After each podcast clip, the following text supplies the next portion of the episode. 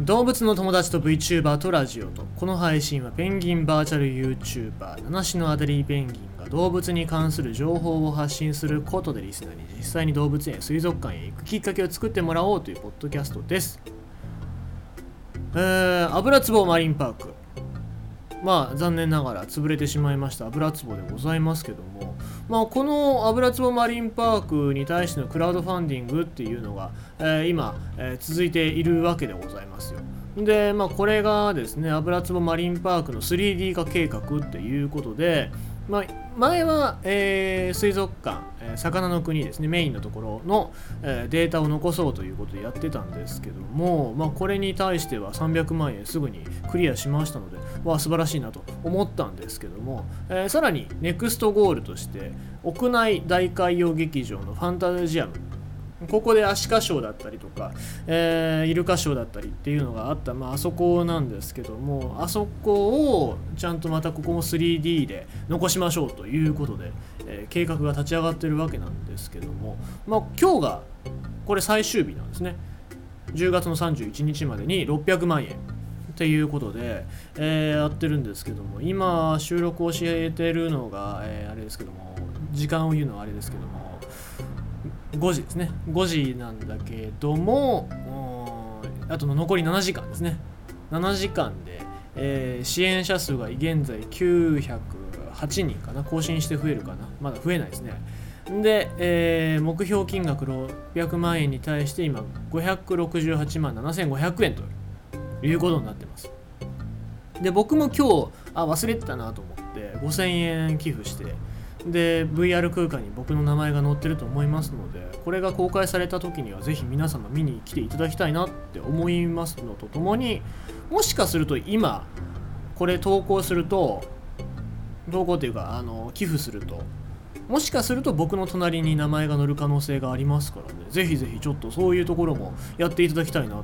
と協力して一緒に隣に乗っけないかいっていうそういう話をしたいのでぜひぜひね、えー、あと7時間でございますけどもこれポッドキャストも今日は無料公開しておりますので、えー、ぜひご支援をしていただければなと思います。はい。まあ、他にもね返礼品っていうのはいろいろありまして油壺マリンパークって言いますとサメですよ。サメの昔ホホジロザメ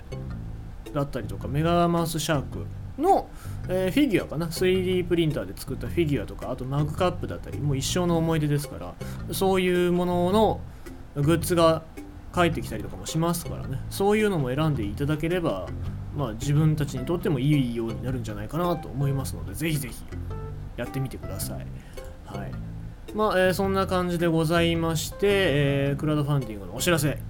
と、あと、まあ、油壺はやっぱりメインとしてサメを推しておりますのでですね、えー、今日はサメのお話をしていきたいと思います。ホウジロザメが人間を噛む理由判明か？判明しちゃったかもしれません。ホウジロザメが人間を噛むのはアザラシやアシカと間違えているから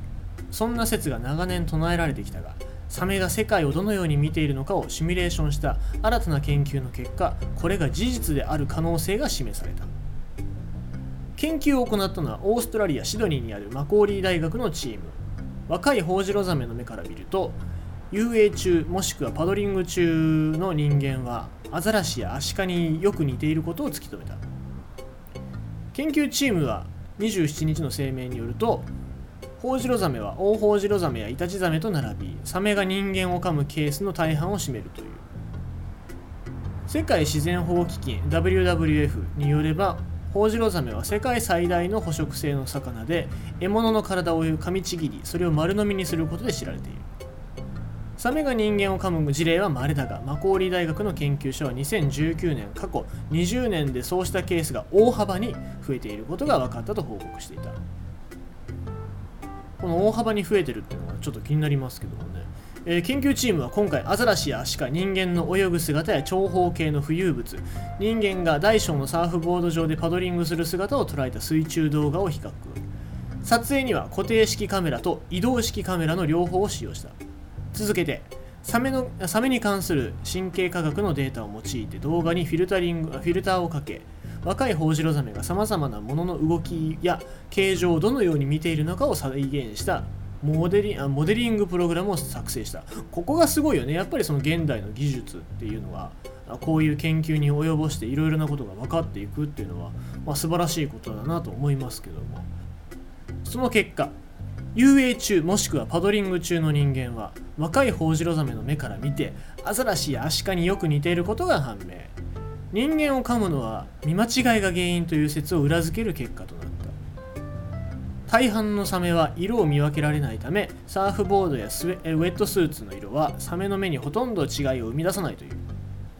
研究結果は27日えー、イギリス王位協協会の学術誌ジャーナル・オブ・ロイヤジャーナル・オブ・ザ・ロイヤル・ソサイティ・インターフェースに発表された。長いですね。まあでもいろいろとおそらく対処はしてたと思いますけどもそういうサメが噛みついてくるメカニズムがこういう技術で分かってくるっていうのはやっぱすごいことだなと思いますし、まあ、これによって何がいいかっていうとサメに対してっていうかサメとの共存の仕方っていうのが分かってくる可能性がありますよね。だからサメから見てアザラシと勘違いされないような格好になることだったりとかあとは何だろうそのサメに対しての対応方法っていうのが企業の中でも理解されるようになって、まあ、あの人間を襲うようなサメがいなくなるようなそうすることによってサメの地位っていうか悪いイメージっていうのも払拭されるとは思いますからね、えー、こういうところをしっかりと研究してなんか製品作りに役立てていってほしいななんて思いますよね。まあ、なかなか僕海に行ってサーフボードとかやらないからわからないですけどもまあまあペンギンはサメなんかにね襲われる可能性もありますからあの まあありがたい話でございますんですけどもうーんまあでもなんだろうね人間が襲われなくなるようになれば一番いいかなと思いますしそんなに襲われることはないんでね本当にジョーズとかああいう映像作品の影響で、まあ、サメに対しての風評被害っていうのは今非常に高いっていうか高まっている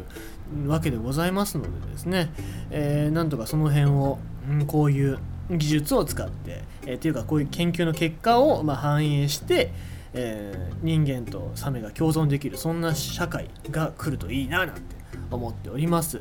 はいということでございまして今日のニュースはホウジロザメが人間を噛む理由が判明か